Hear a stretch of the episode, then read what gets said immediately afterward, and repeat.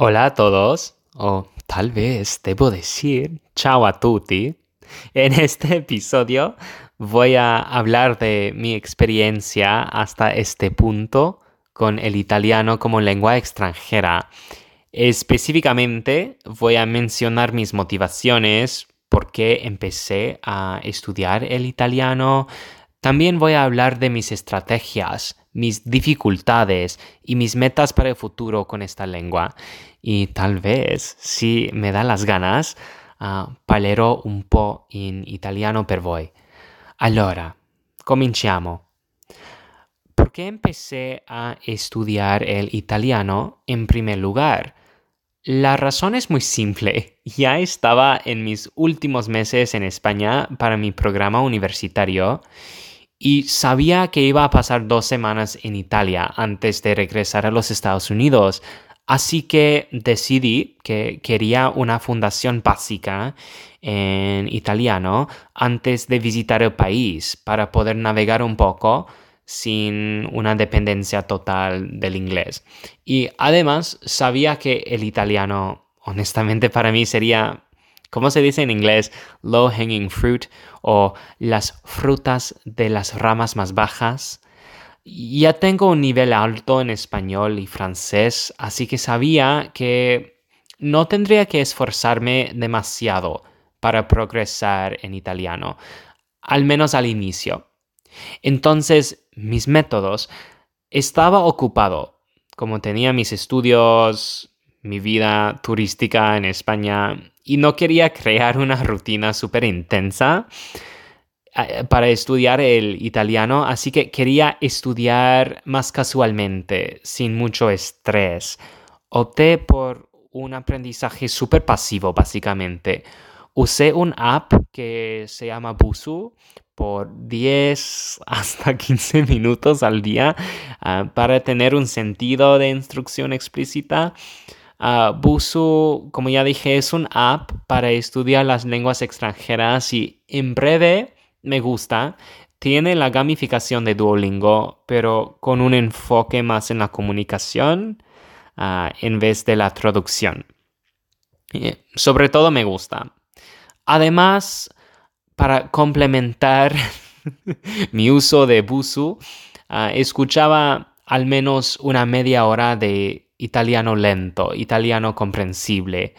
Ah, buscaba videos de, personas hablando de temas interesantes como la historia italiana, ah, teorías de cómo se adquiere una lengua, la gastronomía, etc. Mientras, no sé, lavaba los platos o estaba en camino a la universidad repito que fue muy pasivo.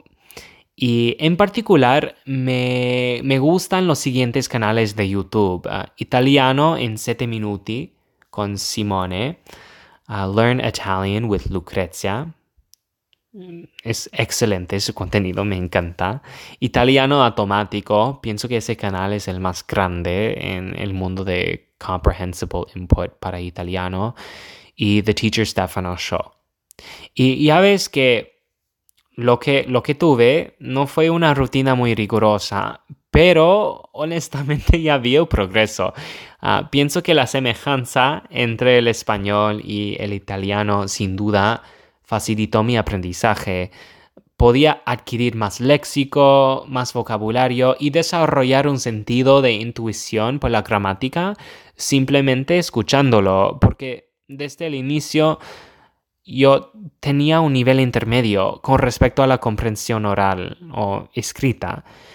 Es como, no sé, es, una ventaja grandísima si hablas español o francés o portugués.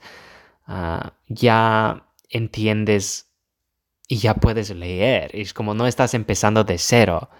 Aunque, y aunque fue una ventaja, ¿no? Ah, el solopamiento entre el español en particular ah, y el italiano también lo considero como una dificultad, una de mis dificultades principales. Lo que quiero decir es que yo personalmente ya sé que el español y el italiano son lenguas distintas, pero déjame decir que ha sido súper difícil diferenciar como angloparlante, ¿no? Ha sido súper difícil diferenciar entre el español y el italiano. Hablar estrictamente en italiano y desarrollar un acento italiano ha sido casi imposible. Es como todavía no he superado ese obstáculo. Cuando estaba en Italia, por ejemplo, más personas me respondieron en, en, español en vez de inglés si mi italiano no era suficiente, porque la influencia española era súper fuerte en mi italiano. Mi cerebro trataba esa lengua y todavía, lo, todavía la trata como, no sé, un español modificado en vez de una lengua propia y sigo buscando soluciones a ese problema. Entonces, si ustedes tienen recomendaciones, que me avisen, por favor. Pero la causa más probable de esa dificultad es que obviamente tengo huecos en mi italiano y para cada hueco que tengo en italiano intento improvisar con una palabra en español, ¿no? Así que eventualmente cuando tenga un nivel más alto en italiano, imagino que la necesidad de depender de mi español para facilitar la comunicación disminuirá y también el efecto borroso que tengo entre esas dos lenguas. Y a ver, finalmente mis metas, el futuro, ¿qué quiero hacer con el italiano? Pues a ver, empecé simplemente para ser un buen turista, pero ahora, a pesar de estar en los Estados Unidos, quiero continuar, me gusta, me encanta esa lengua. Es que me gusta mucho esa lengua, no sé, la idea de poder usar esa lengua con más fluidez para explorar Italia más en el futuro, leer contenido único a esa cultura y formar nuevas amistades en esa lengua me atrae mucho. Así que quiero desarrollar mis capacidades más activas en esa lengua y no limitar mis estudios del italiano a input comprensible, porque como me dijo una amiga, input comprensible es más como un ingrediente fundamental, ¿no? Como tienes que interactuar con esa lengua. Ah, pero no es un método entero. Eh, así que es como, necesito ser más activo. Voy a enfocarme en un método propuesto por el canal de YouTube Italiano Automático, como ya he mencionado, y voy a ver si noto progreso dentro de uno o dos meses. Pero tal vez en vez de explicar uh, ese método en español, debo hacerlo en italiano para que ustedes puedan, para que ustedes puedan uh, escuchar y ver qué tal. Allora, Io penso che sia una buona idea spiegare questo metodo in italiano, no? Allora, il metodo, secondo Alberto di Italiano Automatico, è guardare, uh, leggere qualcosa, un video, un podcast, ma di una forma attiva. Come non può essere un podcast che ascolti in macchina, ma qualcosa che attira tutta la tua attenzione dopo aver consumato il testo, se ricordo bene, è consigliabile scrivere le parole che non hai capito, scrivere di frase con queste parole e guardare o ascoltare il testo un'altra volta. Finalmente deve fare qualcosa attiva per attivare il tuo parlato lasciare uh, un commento se è un video di YouTube per esempio o scrivere una sintesi o una risposta eccetera. E, e questo è tutto. Deve, deve, essere al minimo 20 minuti e al massimo una ora. Mi sembra semplice e sostenibile. Pues qué tal comprendiste mucho no eh, no sé es, hay, hay mucho solopamiento Veremos uh, si este método que acabo de explicar funciona, dedos cruzados.